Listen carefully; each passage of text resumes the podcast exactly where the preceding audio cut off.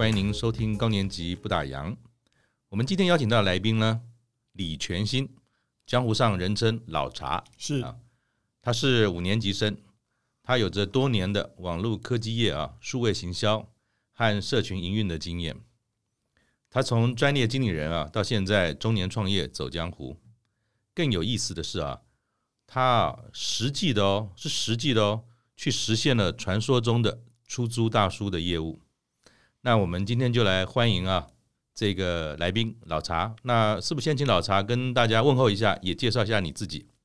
好，各位听众大家好，我是老茶。我常会用三个关键词来介绍我自己。嗯，呃，第一个关键词是数位转型顾问。嗯，那原因是因为我在数位产业大概二十年，那经验还算有一点。那所以现在企业很流行说要数位转型嘛，其实已经不是流行，已经是。必要一定要转型了，好，那所以不转不行。对，所以我现在就是担任一些企业在数位转型上面的顾问。好，那第二个关键词是商业好书说书人。我自己其实是很喜欢阅读跟商业有关的书，因为当时算是工作中的自学，那读着读着就养成习惯，平均一个月大概会买八到十本书。那虽然不一定每本都读完，但是呃日积月累，一年读个几十本应该也跑不掉。是。然后我发现，其实商业书它需要有一些人指引，因为你读下去之后，你会读到一半，发现说，哎，好像跟我的需求不太一样的时候，嗯、那个时候其实有点可惜。嗯、那所以我觉得说，既然我读得多，那我整理出来让大家知道这本书的要旨。所以我可以说吗？您也扮演一个叫做商业书籍当中严选的角色。呃，严选也算，因为就是我一定是觉得好，他才会，我才会有有心思整理它，然后来推荐嘛。那所以算是我自己的一个选择。那另外一个就是希望说读的人他能够知道说，诶，这本书大概在那个领域里面的一个，譬如说它的特色啦、深浅啦，那甚至可能跟其他书的关系啊这样子。所以我本身有做书相关的内容，包含像是 Podcast，包含像是那个做那个简报跟笔记的一个浓缩，那办读书会，那这是我第二个现在在做的事。然后第三个，我就把我现在定位成中年级实习生，因为我们知道有一部电影叫《高年级实习生 》嘛。那我可能年纪没有像他那么大，已经七十几了，我五十三。嗯。那所以想说中年级，然后去探索一个人生里面的另外一个曲线。嗯。那现在就是实习阶段，还没毕业，对，那就是正在做这个事情。好，我想这么多丰富有趣的事啊，角色哈，其实人家说进入中年人生，可能就进入了这个呃快静止阶段。可是从老茶的身上看得到，其实它不是静止，它有更多的可能跟斜杠的存在哈。我们在邀访老茶的时候，其实我们一直在寻找一个主题，那个主题叫做“出租大叔”。嗯，那其实这个片这个这个名词的来源啊，好像是从日本有关。待会我想也可以请老茶来说说哈，他好像是台湾很早期就已经开始在尝试，而且有实际上做这件事哦。我很好奇，他做的会跟那个连续剧里面一样吗？还是有他自己的特色？所以你是怎么开始？那为什么要做这件事？呃，好，我如果实际用“出租大叔”这个名号，然后开始去就是跟人家谈话。这其实是二零一六年的时候的事，因为那时候其实日本这个例子，我如果没记错，好像是大概二零一四年左右出来的。对对对，那时候有有一个连续剧。好，那那时候我就反正也是看到日本连续剧，然后有这个东西，就觉得这个好像挺好玩的。所以一六年那个时候，我就决定，就写了一篇文章放在我部落格，然后就说：“哎，欢迎你来租。”然后当时其实做了大概七场，嗯，七场。那为什么中断？是因为说我当时还在正职里面嘛。那你为什么想做这件事？这个动心起念是什么？呃，其实我自己会觉得说那个互动是有趣的，就是诶，有人想要愿意支付钱，或者是至少请你吃饭来跟你聊一下，而且是陌生人。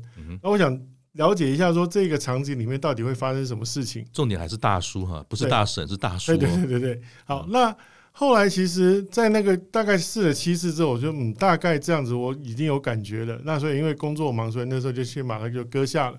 然后一直到一八年，我离开了上班族的职涯之后，因为第一时间不知道要做什么，然后那时候就想到说，哎，我曾经在一一六年的时候做过这个事情，不如再试试看好了。那所以就那时候，其实我光是想说那个价钱要怎么定啊，想了很久，后来决定采一个所谓的两段式，就是说闲聊三百九，嗯，咨询一千四百九，嗯，那你可能说，那闲聊跟咨询的分别是什么？那我在文案上是这样写，说闲聊的话就是纯闲聊，我不会做任何准备。嗯，对。那但是我说，假如是咨询的话，你可以先把你的问题给我，有主题，那我可以研究一下，嗯，给你们比较好的服务。嗯。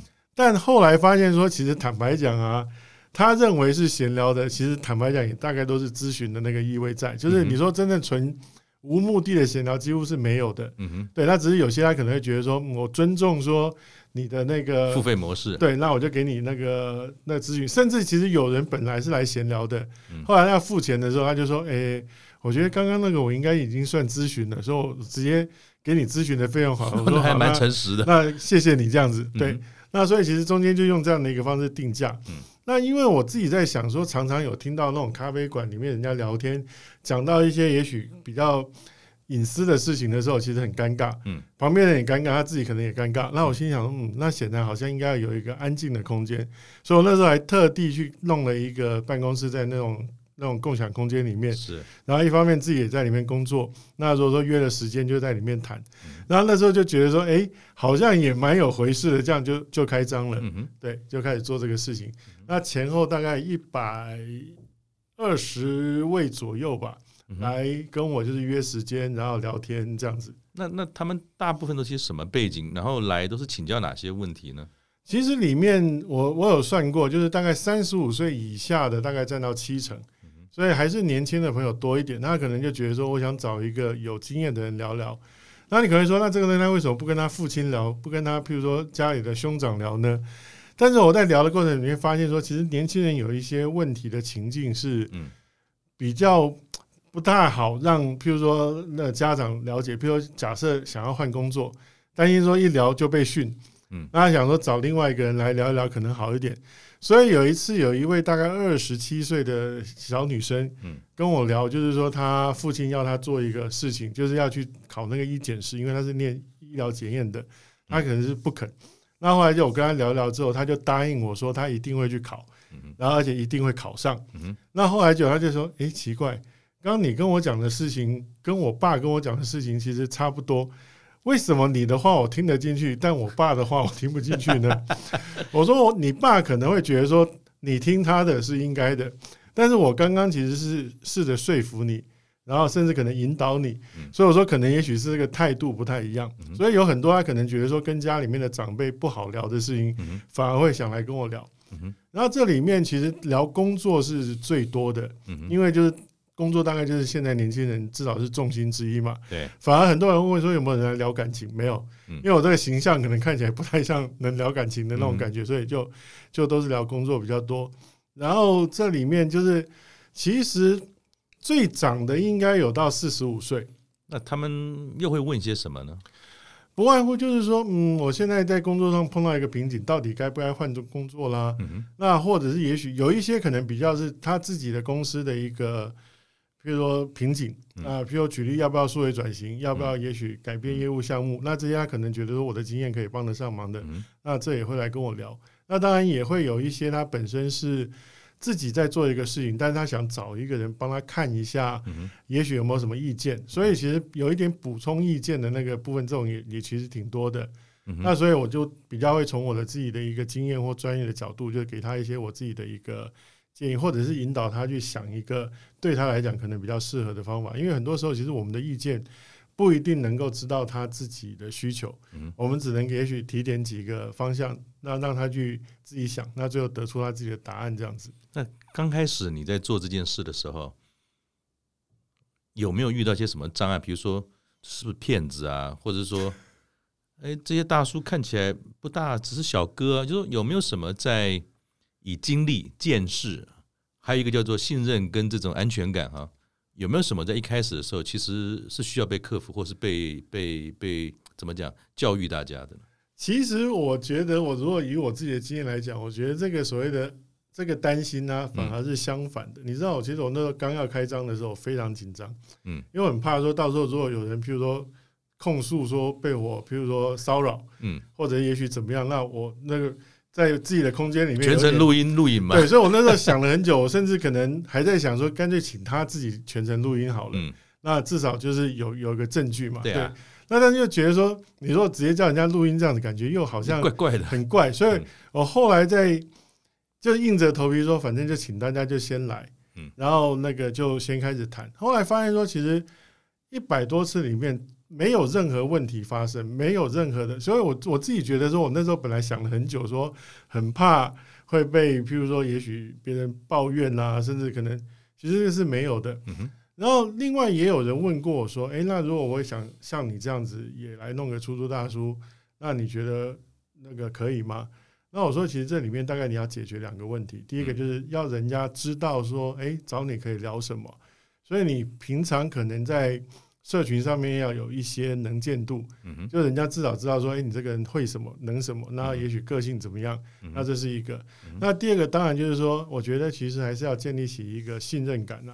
我觉得不只是他信任你，其实你也要信任他才行。我说，如果说假如你这两件事情能克服的话，我觉得基本上问题就不大。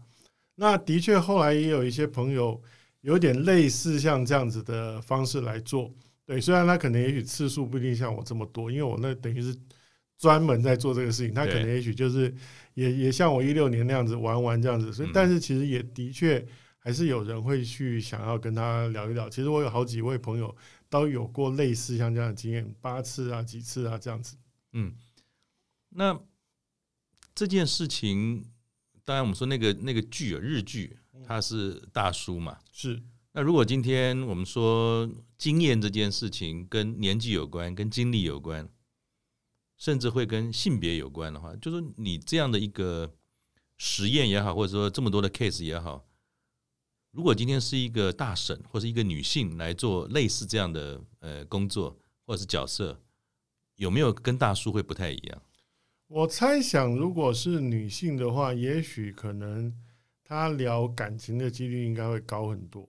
嗯哼。那另外一个就是，我觉得也比较会有那种，就是因为我的确有女性的朋友尝试做这个事情。嗯哼。那时候我也有跟她问过，说：“诶，那比如举例跟你约的人大概是这样。”他说：“他其实他比看过蛮多场，都比较是聊着聊着那个情绪上来，就上来了吗？也许可能甚至可能就会开始。”落泪啊，这样我说哦，那我显然我真跟你这个调性不太一样，就是从来没有看过这种场面。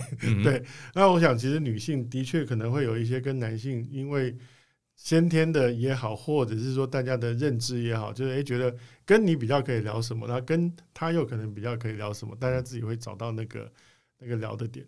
那你刚才讲就是说这样的一个服务，其实你有分成，虽然是定价，但是可能有一个叫做初次见面，我们叫做初次问诊好了。后面如果有更深入的题目，才会更细节的咨询嘛，哈。一般你你在处理这些 case 的时候，回头客多吗？还是说问完一次就结束了？还是不多？还是说大家会有可能会持续的希望你从各个面向上来协助他们？回头客大概应该不到百分之十，我没有认真算过，但是如果说我粗抓一下，应该不到百分之十。那但是会回头的，他大概就也分两种，一种他就是定期来。他就他对他就是固定，也许隔一个月，他就是想跟你聊聊。是固定题目吗？还是会今天谈东，明天谈西这样？呃，固定题目，因为他等于有一点点可能把我当成类似教练这样的角色，所以他就是固定跟你谈这个事情，然后他的进展，然后他他想听听看你的意见这样子。好，那另外有一个我自己也觉得很有趣的现象，有的他大概就是隔一两年来，一两年来，对。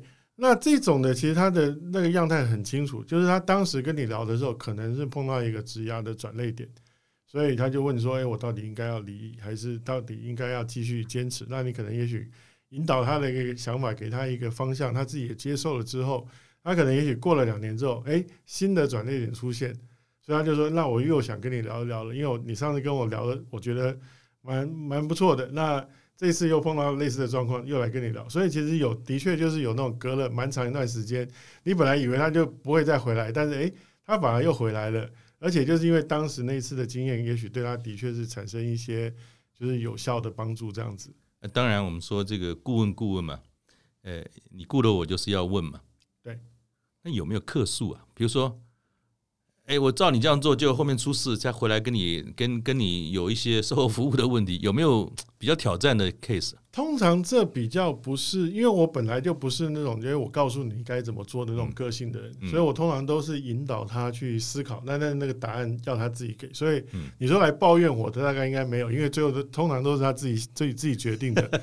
对，那不过反而有过一次是我把那个人训了一顿。嗯，那呃，我我我可以讲，我待会可以讲说，不是那么严厉的训，跟也许那一次比较严厉的训的那个差别哦。嗯然后那次其实是因为说，我觉得在引导的过程里面，就是我提了一些可所谓的可能性，但是他都有一点点就是很死守他原本预设的那个情境。那预设情境就是说，反正我们公司就是资源不够，反正我老板就是不听我，然后反正这个事情就是因为这样就没得救，好这样子，所以他一直死守着那个，就是你试着告诉他说，哎，也许从不同的角度想，但他就就心房打不开了。对，然后而且他其实。我觉得这样我还不到会想要严厉的时候，但是我觉得他其实就一直去跟一些他认为是，比如说举例有金汤匙的啦，或者是资源特别多的去比较，然后一直就有点那个那个一直在抱怨这样。后来我就跟他讲说，如果假如啊，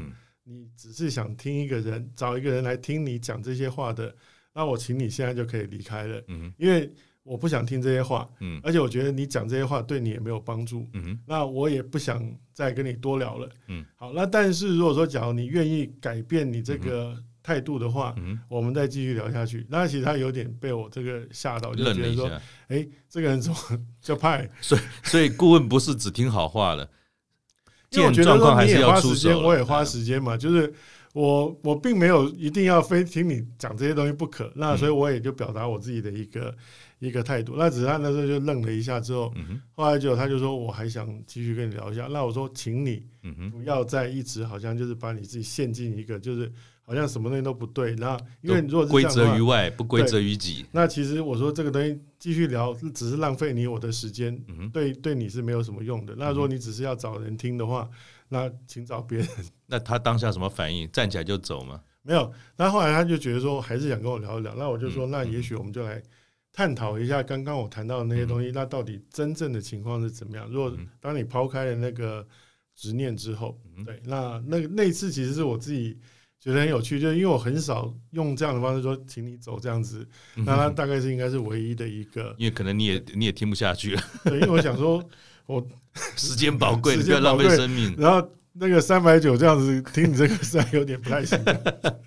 所以其实做这件事情，嗯，您做了一百多个案例嘛？对。其中很多给建议，但也有给他的不只是建议，而是他可能要有一些反省。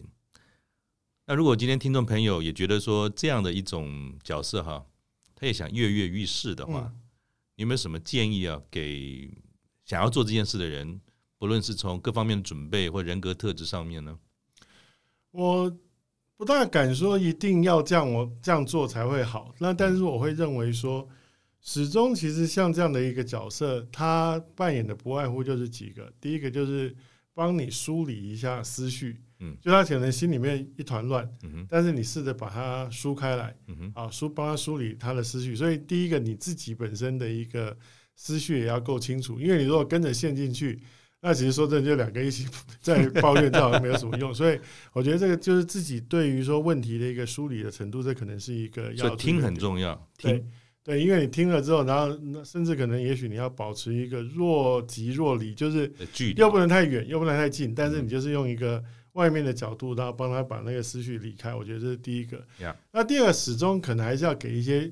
比较中肯的建议，就是说你不能好像就只是听的话，当然也行啦，就是也也许也对他来讲算是一个情感的抒发。那但是好像感觉还还欠了一点。那所以如果说能够把你自己的经验给他一些，那这里面其实就会面临到一件事情，就是很多时候我也会必须告诉他我的故事，甚至可能也许是不一定那么光彩的故事，让他知道说，哎，其实这个事情我也经历过，嗯，然后怎么样，所以。你能不能也愿意，就是把你自己打开来，跟他产生一个交流？我觉得这可能也是有些人不一定愿意做这件事情的。对，那第三个当然始终他会来找一个相对比较陌生的人聊，你就可以知道说，其实他可能就是没有办法从他身边的那些，也许是家人或朋友得到支持嘛。所以那个支持其实也是重要，就是你要让他知道说，不不管怎么样，其实你的问题不会好像对别人来讲都无关，就是至少有人愿意听你讲，有同理心跟支持他。那如果说，假如你觉得你可以在这过程里面做到这几点啊，嗯、我觉得也许可能就可以试试看的。嗯哼，对。那你自己觉得这样的一个我们讲说尝试哈，它有机会真的变成一门可以赚钱的生意吗？我自己觉得这里面当然最大的一个问题就是所谓你的时间的成本跟投资报酬率。嗯、呃，意思是说，举例，其实像我担任顾问，当然那个每个小时拿的钱就多得多了。所以说说，假如相形之下，我宁可去当顾问，也不一定要把时间放在这嘛。甚至其实有人就说，我被你这个害死了。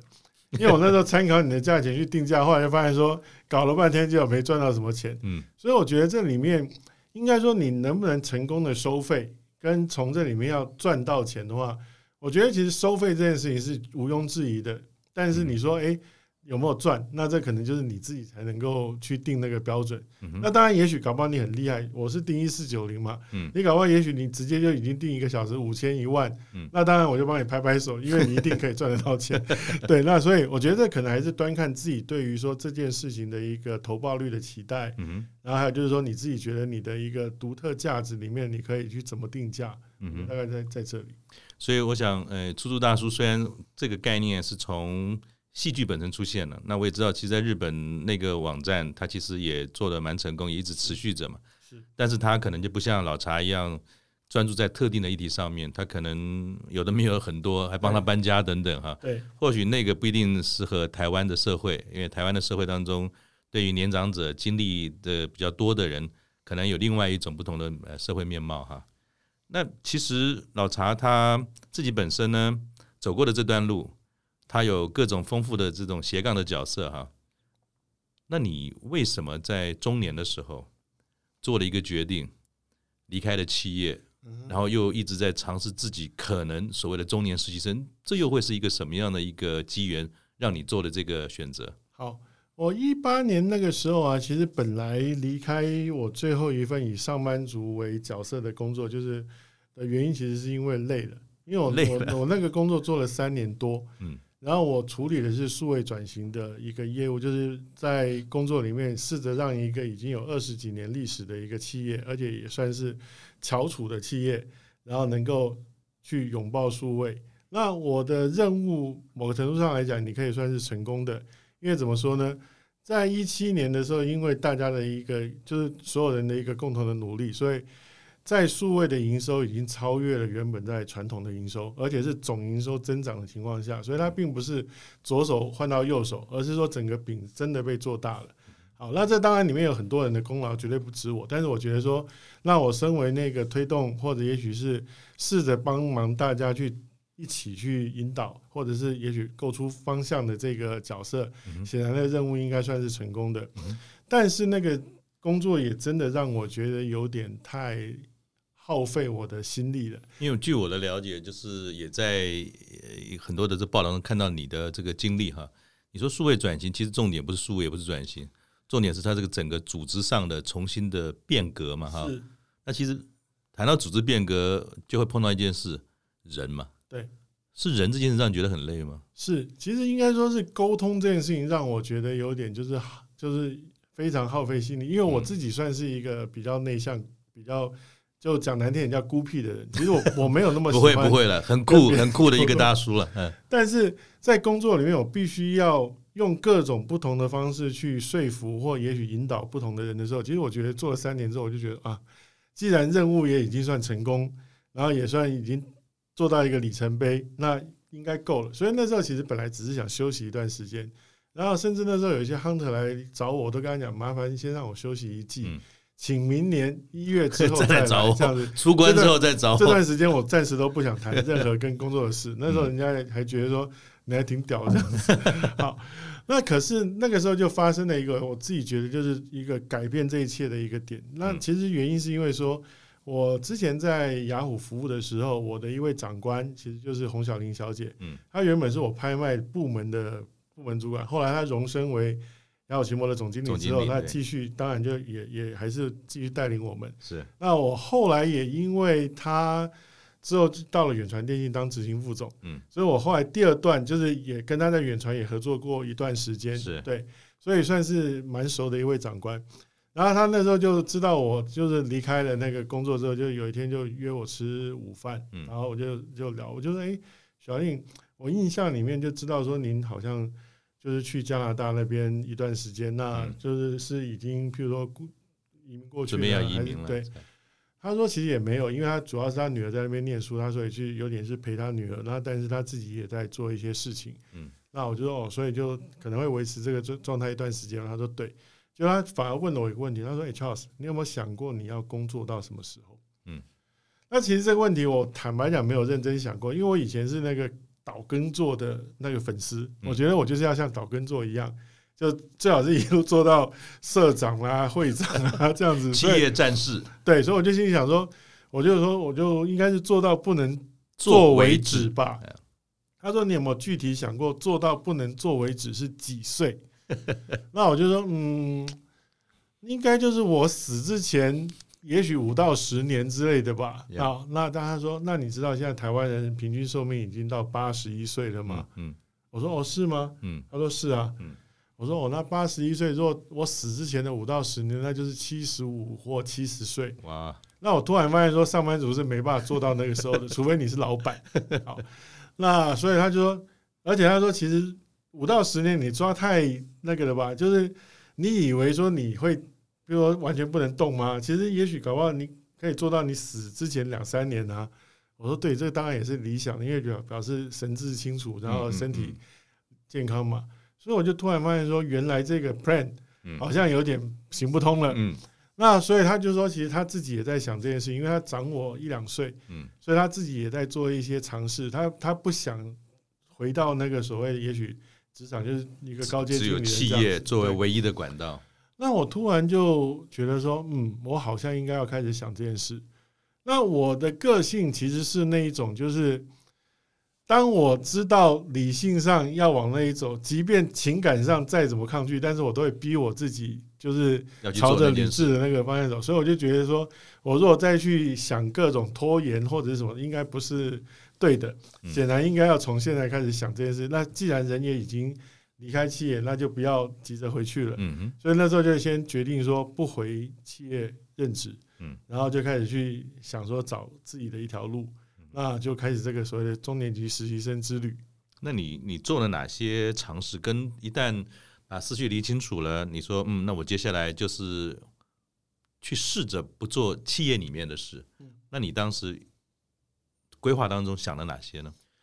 其实我觉得，如果身为一个个人工作者，应该第一个就是要让人家，就是应该不是你要一直去拉业务，反而是应该说让人家知道说，哎，对的业务要找你。嗯。那因为我自己在就是前面提到，在工作的历程里面，其实我做过一些社群经营的一些工作，对，所以我完全知道说，如果在社群里面能够去。跟人产生连接，甚至可能被人家看到的话，那就达到刚刚的那个效果。嗯、所以我就决定说，要先让人跟我产生连接，先让自己被看到。嗯、那这里面出租大叔其实就是一个跟人产生连接的方式嘛，因为你用一个很低的成本可以跟我产生也许一次性或也许更多次性的那个连接。然后另外就是说，这个事情可能也许人家会觉得有趣，谈论。那所以可能也会有一点点起一些曝光的效果，所以那时候我其实做出大叔，倒不是只是把它当成是一个好玩的事，而是说它其实背后有一个这样的一个用意在。那当然，其实后来像有朋友问我说：“哎，要不要一起做那个 YouTube 影片？”我就说：“嗯，好啊。”那其实我觉得后来有另外一个事情也蛮重要，就是我对很多机会都先保持一个开放的态度，先试试看。像说，其实我我从来没有弄过 YouTube 影片。然后我完全不知道说脚本应该怎么弄，但是反正有人跟我说，你要不要一起做，我就先说好啊，就先去研究，然后去克服那个也许不知道的那个这样的一个情况，甚至其实中间有好多次像这样的尝试啊，每次都只要要推出前，我都会做好几天噩梦，就是会一直梦到这个事情，然后可能出了错啊什么的。那我觉得那个对于说机会保持开放，跟愿意让自己去。试着做一些让你觉得有压力的事，这也是我在这个过程里面采用的一个策略，因为它才可以逼我去找到那个我不知道的事嘛。所以其实你做的那些事，虽然我们说这个呃是开放的，要要要做的事情不一定都是你做过，不然你就没有必要离开嘛。对。但事实上你，你你还是保持一个信念，就是说做一些准备，但是不要把它当成是个压力。然后，其实开放的开放的意思就是愿意面对失败嘛，哈。对。那你做的这些尝试当中，做了才知道会不会失败，还是你之前就想过，我如果失败，我再换一个？就是你你是怎么样去面对未知这件事，而且是有序的在做？其实坦白讲，每一个我都希望他成功，但是当然不如己意嘛。所以就中间其实失败过很多次，甚至失败到我自己都觉得说，这样下去好像不太行，怎么办？会会有点够了吗？我我该回回企业大门了吗？对，但是我觉得就是。我我我后来就常引用那个爱因斯坦的一句话，他说：“当你如果说假如重复做同一件事，但你希望得到一个不一样的结果，你就是神经错乱嘛。”所以我知道说，既然回企业应该不会是我要的那个解答，解答绝对不在那。所以不管怎么样，都应该要继续在已经开始的尝试里面去努力。那所以我觉得就是是这个想法，就是逼着我，就是说不要逃回去。否则，我相信我应该要找个工作，不会到完全找不到。是啊，对。那但是就是说，嗯，也许还是先逼自己试试看这样子。那那二零一八年哈，离开了这个企业的战场，走一条属于老茶的路，一直到今天哈。呃，如果一代表不顺利，十代表很顺利的话，你你给自己打几分？我大概会打到五点五到六之间。到六啊？对。为什么给自己这个分数？呃。原因当然是因为说，其实里面坦白讲，你说真正成功的尝试还不多，对，因为你说当顾问那个比较有点像是我原来的能力的一个延展嘛，是对，就是靠他为我，比如说赚到一些收入。那但是有新的尝试来讲的话，我觉得可能成功的都还不那么多。那而且这里面其实我觉得他反而是帮我去面对了我以前没有想过的我的一些问题。等于是一个梳理的过程，跟一个检核表吗？呃，应该说比较是让我去把我原本太习惯做上班族的一些能力，整个重新调整。嗯哼。好，那我我常常有时候会讲啊，跟一些还在上班的朋友讲，我说其实坦白讲，做上班族是一个。蛮幸福的一个事情。他说：“怎么这么说？上班很累啊。”我说：“没有没有。”我说：“这里面因为有两个东西，其实你已经先立于不败之地，就是一，嗯，每个月薪水自动会进你的户户头，而且不管那有台风假、有什么地震什么鬼的都不关你的事。嗯哼，那你反正薪水就会进来。那第二个就是说，这里面有很多。”事情的节奏也是公司已经定下来了，因为既定一年四季该做什么，按表操课，什么时候对，所以你不用太太烦恼说你的节奏感应该怎么抓，什么样快，什么慢，因为等于有一个你顺着那个节奏，然后掌握顺着大家走就好了。对，那但是我说，当你不是上班族的时候，这两件事情都不会发生。一，钱不会每个月那个按时进来，那第二个就是。你也不会有人帮你把那个节奏感抓，你必须自己要去找到你的节奏感，而且是一个你舒服的。那这里面其实种种的那个就会是一个跟我以前习惯的事情不太一样的，所以我现在也越来越能够了解说，哦，所以怎么样去抓一个对自己来讲相对比较平衡的一个，虽然还不敢讲做得很好，但我已经有意识的察觉到这件事情很重要了。嗯哼，那我相信其实。就算不一定要像我这样去想人生第二曲线，但始终你还是要找到一个掌握你自己的节奏感的一个一个方法。所以我觉得这个事情对我来讲，其实是一个一个学习，然后也是一个好的学习。但当然中间的过程很痛苦。当然，当然，因为我想路不会白走，可是走的路应该也蛮累的哈。是。那请教一下老茶，就是像您这样子在企业级这么久这么久，很有丰富的经验，也做得相当好，但是。跟以前的老板呢一番一番这个聊天，突然检视到说，这是不是我要走的路哈？但也不一定每个人都适合走老茶的路嘛哈。是当然。那如果今天大家有这个想法，想要做跟你一样的事情的话，那我怎么知道自己适不适合？你有没有什么这种心就是心路历程的分享？说你要考虑到哪件事情再走老茶的路比较好呢？我觉得这里面呢，一定有一件事情是非常重要的。就是接下来你的路一定要跟你自己真正也许喜欢，或也许擅长，或也许你觉得那个事情很有意义、很有趣的事情，要产生高度的连接。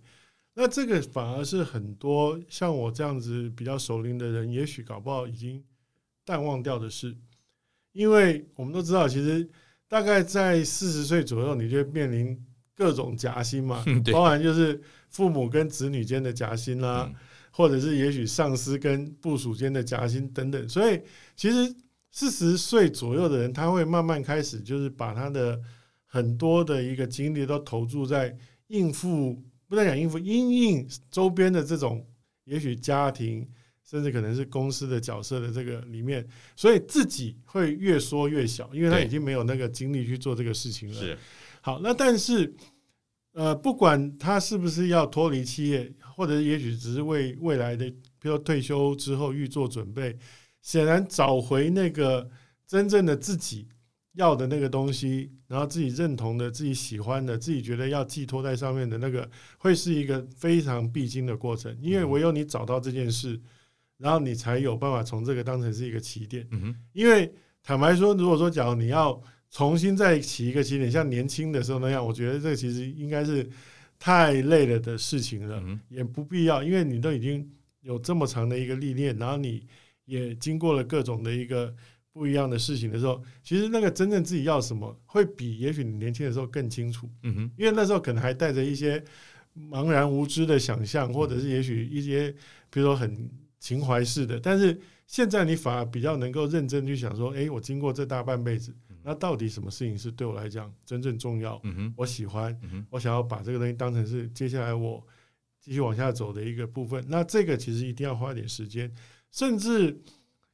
像日本其实也常有人提倡，就是所谓的周末创业嘛，就是你试着先把你空闲的时间放在这件事情上试试看，那也许搞不好你就可以摸出一些让你觉得说，哎，原来其实这样是可以的。那甚至搞不好你做着做着你就觉得说，哎，我不如把工作辞掉，我专心做这个也挺好的。那我觉得这个可能是一个可以去去经历的一个过程。那老查刚才也也讲了一个蛮好的一个典范了，到了中年，哎，夹心人。不要让抱怨变成决定你职场生涯的那个关键，而是如果你可以用做当中，周末创业也不一定周末，就是闲暇时间，再怎么样也留点时间给自己，试试看到底你的内心告诉你做什么才会是让你最开心哈。那其实因为老茶离开之后呢，他做顾问，我想顾问最主要就是卖的专业跟经验嘛，是。当然，我们说好像对适合这种熟龄或中高龄的人，因为工作经验、历练等等更更方便。但我相信，不是只有好的履历表、好的这个年纪或产业就适合当专业顾问嘛？哈，那就你来看呢？作为一个专业的顾问，要成功，关键的东西是什么？我觉得你要有你自己擅长运用或专属于你自己的一个框架。嗯哼，好，因为其实说真的，就是单凭经验。单凭历练，它未必能够成为别人，比如说仰仗或依赖的一个一个部分。怎么说？因为那可能只是个活字典而已。每家公司 可能都有它，就是你的你的经历里面有很多可能是独有的，有的用不上。对，那但是唯有你把它变成是一个框架，或者你擅长运用某些框架，它才能够帮你把你的能力、知识、经验传到另外一个可能也许不太一样的一个企业或或机构。让他们得以运用，所以我觉得这一个就是从也许很具象中抽象，然后抽象之后又要具象的这一个这一个过程，应该自己要先去经历，嗯哼，然后你才能够去让别人说，哎，对，我跟你聊完之后，不是只是听了很多，哎，很厉害，但是我做不到，而是说，哎，我真的可以用这样的一个方式来试试看。那中间甚至可能过程里面，你还可以不断的去呃协助他，引导他。继续在那个尝试的路上往前走。嗯哼，我觉得其实我们在我们自己的工作里面，大概应该都或多或少有这个能耐。那但是你要想办法把这个，也许某种泛用性去拉起来，就不能好像就只是跟你同行的才能够听你的。那这个显然那个机会也许就窄得多。但是如果说讲你诶发现说诶就算跟你行业不太一样，但是你能够用一个框架，以及就是你自己的一个，比如触类旁通的这个敏感。然后去让这个事情能够变成是他可以去运用的一个，那我觉得这可能就是大家可以来试试看的一个。那另外一个大家也提到，其实顾问除了专业知识之外，好像人脉这件事情也蛮重要的嘛？你觉得呢？呃，这我倒没有那么认为。那原因之一当然是因为说，我觉得其实有一个就是我我选择的方式是一人公司，嗯，所以坦白讲，其实我我需要的一个姑且说营收好了，它其实是一个就是够我自己用，然后甚至可能也许有点累积这样就行了的。嗯，那所以在这样的一个情况下，其实你是不是要有很多的人脉？我觉得未必，但是你的确要有几个。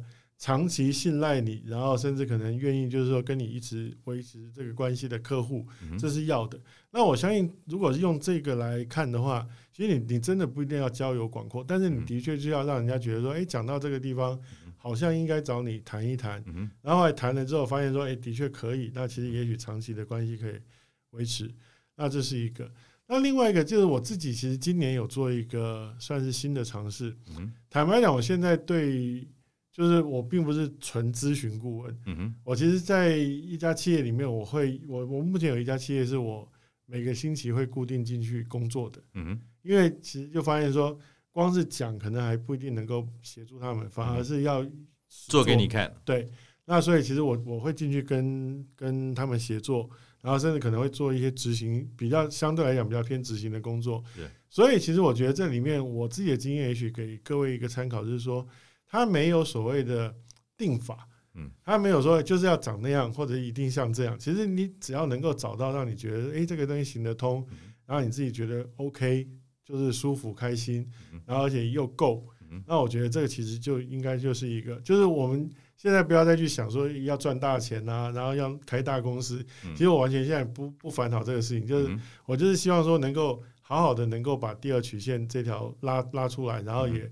舒舒服服的，一直又就觉得自己有贡献，然后也也有收入，然后也开心的这样子就就够了。嗯，那其实就是老查提到的重点嘛，就是做自己喜欢事、擅长的事，而且呢要帮别人解决问题。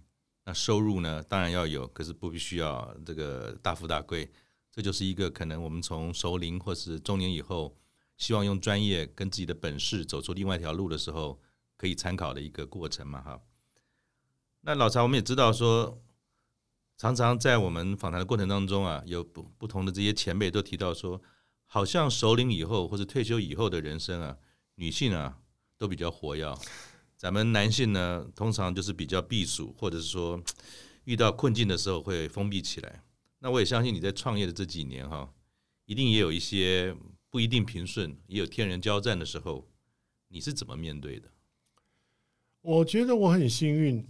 我的女友，那至于说，之所以说现在还叫女友，是因为说我本来就是一个打定不婚的人，好，所以我我每次只要交女友，我都先讲好说，哎，我是不婚的。如果说你是要要婚的话，那我们就也也许就不要开始好了。所以你所以你应该名片后面叫不婚大叔，不是猪猪大叔。好，所以其实我跟我女友的关系非常的好，就是其实中间这个过程里面啊，大概所有碰过的那种。很挣扎啦，很痛苦啦，甚至可能也许很疑惑啦，很不安啦的那个过程，他都看在眼里。那当然，他可能不一定会给我什么实质上的那个帮助，因为这个就是你自己要解的题。但是我觉得，其实有人能够给你一些情感的支持，让你愿意说把你最脆弱，然后最可能也许疑惑的那个，在他面前就是完全释放开来。其实我觉得这是一个。很好的一个支持，所以我强烈建议大叔们要跟你的伴侣建立维持好的关系，就算中间也许搞不好已经你觉得哎，好像不像年轻的时候那样，但是我觉得其实关系是绝对有办法可以去深化跟甚至可能是修补的，所以请一定要做这件事，因为说真的，你大概能依靠的就是这个人了。那当然，我觉得朋友也是。那只是其实朋友，我觉得在男人的生命里面比较麻烦的地方，就是说太硬了。呃，对，大家就好像会觉得说不敢或不愿意在对方面前示弱，嗯哼，就觉得说好像感觉输了你就魔鬼啊。对，所以我觉得朋友有点麻烦。嗯，那你说红粉自己还是不要好，伴侣比较好。所以我觉得其实想办法跟你的伴侣能够有这样的一个关系跟互动，我觉得这是我自己觉得对我来讲很有用的一个支持。那老查，你刚才提到说，其实你也是一个很棒的说书人，饱览群书啊。像刚才提到这种创业中的艰难，或者面对自己，有没有一两本你觉得不错的书哈，是值得大家有这样情境的时候，或者是准备创业的人，其实可以看一看。嗯，好，我先推荐一本我自己觉得这本书也改变我很多，就是我刚刚提到说一八年我起心动念做这件事之后，那那时候机缘巧合，刚好这本书在台湾的中文版出版，然后我买了之后，我就觉得说这就是一个非常好的一个方向。书名叫做《除了经验，我们还剩下什么》。那听起来好像有点负面，对不对？但是其实这本书反而是一个非常呃正向的一个案例。怎么说呢？书的作者他其实就是一个典型的中年级实习生。好，他在二十六岁的时候就创业开旅馆，所以他一路经营到大概五十岁的时候，他其实已经算是所谓的精品旅馆世界第二大集团，然后美国第一大集团，然后他他其实是一个旅馆的一个一个经营者。然后，但是那个时候碰到了两千零八年的金融海啸啊，他其实有点也心力交瘁，因为大家都知道那个冲击很大，他的资产缩水，然后市场也因为不景不景气萎缩，所以他就觉得说，我都已经五十来了几了，我还要这样撑多久？所以那时候他就想说，那我就把我的事业卖了，然后我就就悠然过下半生吧。那结果谁知道机缘巧合，他碰到一个事情哦。当时 Airbnb 整个崛起，嗯哼，那原本其实是一个共享房间、共享房屋的概念嘛。那个很多人就说：“哎，我你们应该要朝向那个旅宿观光这个角度发展。”就 Airbnb 的创办人说：“我们不懂这些，因为我们是技术挂的，我们是做 UI 的，嗯，我们不太懂所谓的观光跟旅宿。那你应该去请教那个前辈啊，我们根本是来跟他们抢生意的，谁要来教我们呢、啊？就是他们把我们妈打死都来不及了。”好。后来人家就说，那你可以去找这位，他叫 Chip Colling，嗯，你可以跟他聊，因为他现在已经不不做这个行业，但是他非常有经验。嗯，后来就有他们就是 Airbnb 的执行长就约他见面，嗯，就一聊之后就相谈甚欢，就说你一定要到我们公司来演讲，跟我们的同事讲，就是你在做的这些事情。然后后来去演讲之后，大家也就觉得哇，好棒哦。然后就就他就邀请他说，那你加入我们好吗？嗯，他说你们这个科技这一段我不是很懂，我是。搞旅馆的这个东西我不会，嗯，那可是他就说，可是你的那个你你懂的事情就是我们需要的啊。对，他说不然这样好，我来当你的 intern，所以他真的就是那个真实世界的实习生。实习生，好，其实他进去之后就发现说，哦，这些年轻人真的好年轻啊，就是我懂的事情他们通通都不懂，可是就很有热情，然后很想那个做一点，所以他就开始去跟这些年轻人协作之后，然后就后来。他变成是一个部门的主管，然后甚至其实就把整个这个所谓的旅宿这个发展的方向都告诉了他们，定调下来了。好，那结果他在里面，我记得好像是做了那个四年吧。他突然意识到一件事，哎，美国像这样子的年轻的新创公司非常非常多。那像我这样子这种老骨头也不少。但为什么没有别人能够像我？碰到这么好的机会呢，是是，所以后来他就毅然决然离开 Airbnb，但是他自己就开了一个机构，专门帮所谓的熟龄人士转型，然后也许提供他应该要有的一些能力的训练，是，然后媒合，或也许可能他就是还在探索，所以就跟着他一起探索，所以他后来就。成立一个这样的机构，他现在目前就在经营这个机构。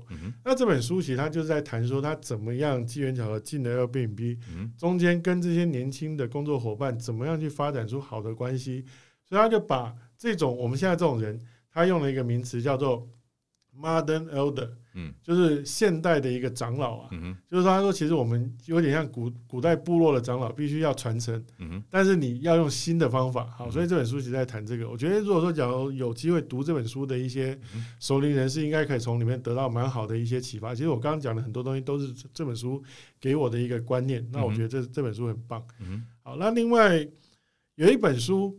我觉得相对来讲不是那么积极正面，但是我觉得有一点点是可以帮你打预防针的。他这本书叫《五十岁之壁》，壁是墙壁的壁。哦，他的意思就是说，你活到五十岁啊，你大概就会在各种领域撞壁，就撞墙了。对，撞墙了。那所以他就是告诉你说，有哪些墙跟你，也许你应该怎么去突破它。那这个作者其实是一位日本人，他的名字叫江上刚。然后他原本其实是在银行里面当到董事，嗯哼，就你如果有看半泽直树啊，他就是像大和田的那个 那个角色，就是那个长桌里面的议员就对了。好，那只是因为他的那家银行后来因为有了一些丑闻，所以他其实为了善后，只有把自己的也许声名名声跟甚至可能后来因为要负责，所以连钱都都都投进去了，嗯、所以他自己等于在五十岁的时候撞到一个最大的壁，就是本来好像应该是那种人生胜利组，但是哎，突然就撞到一个很大的壁之后，他怎么样重新站起来，然后他把中间。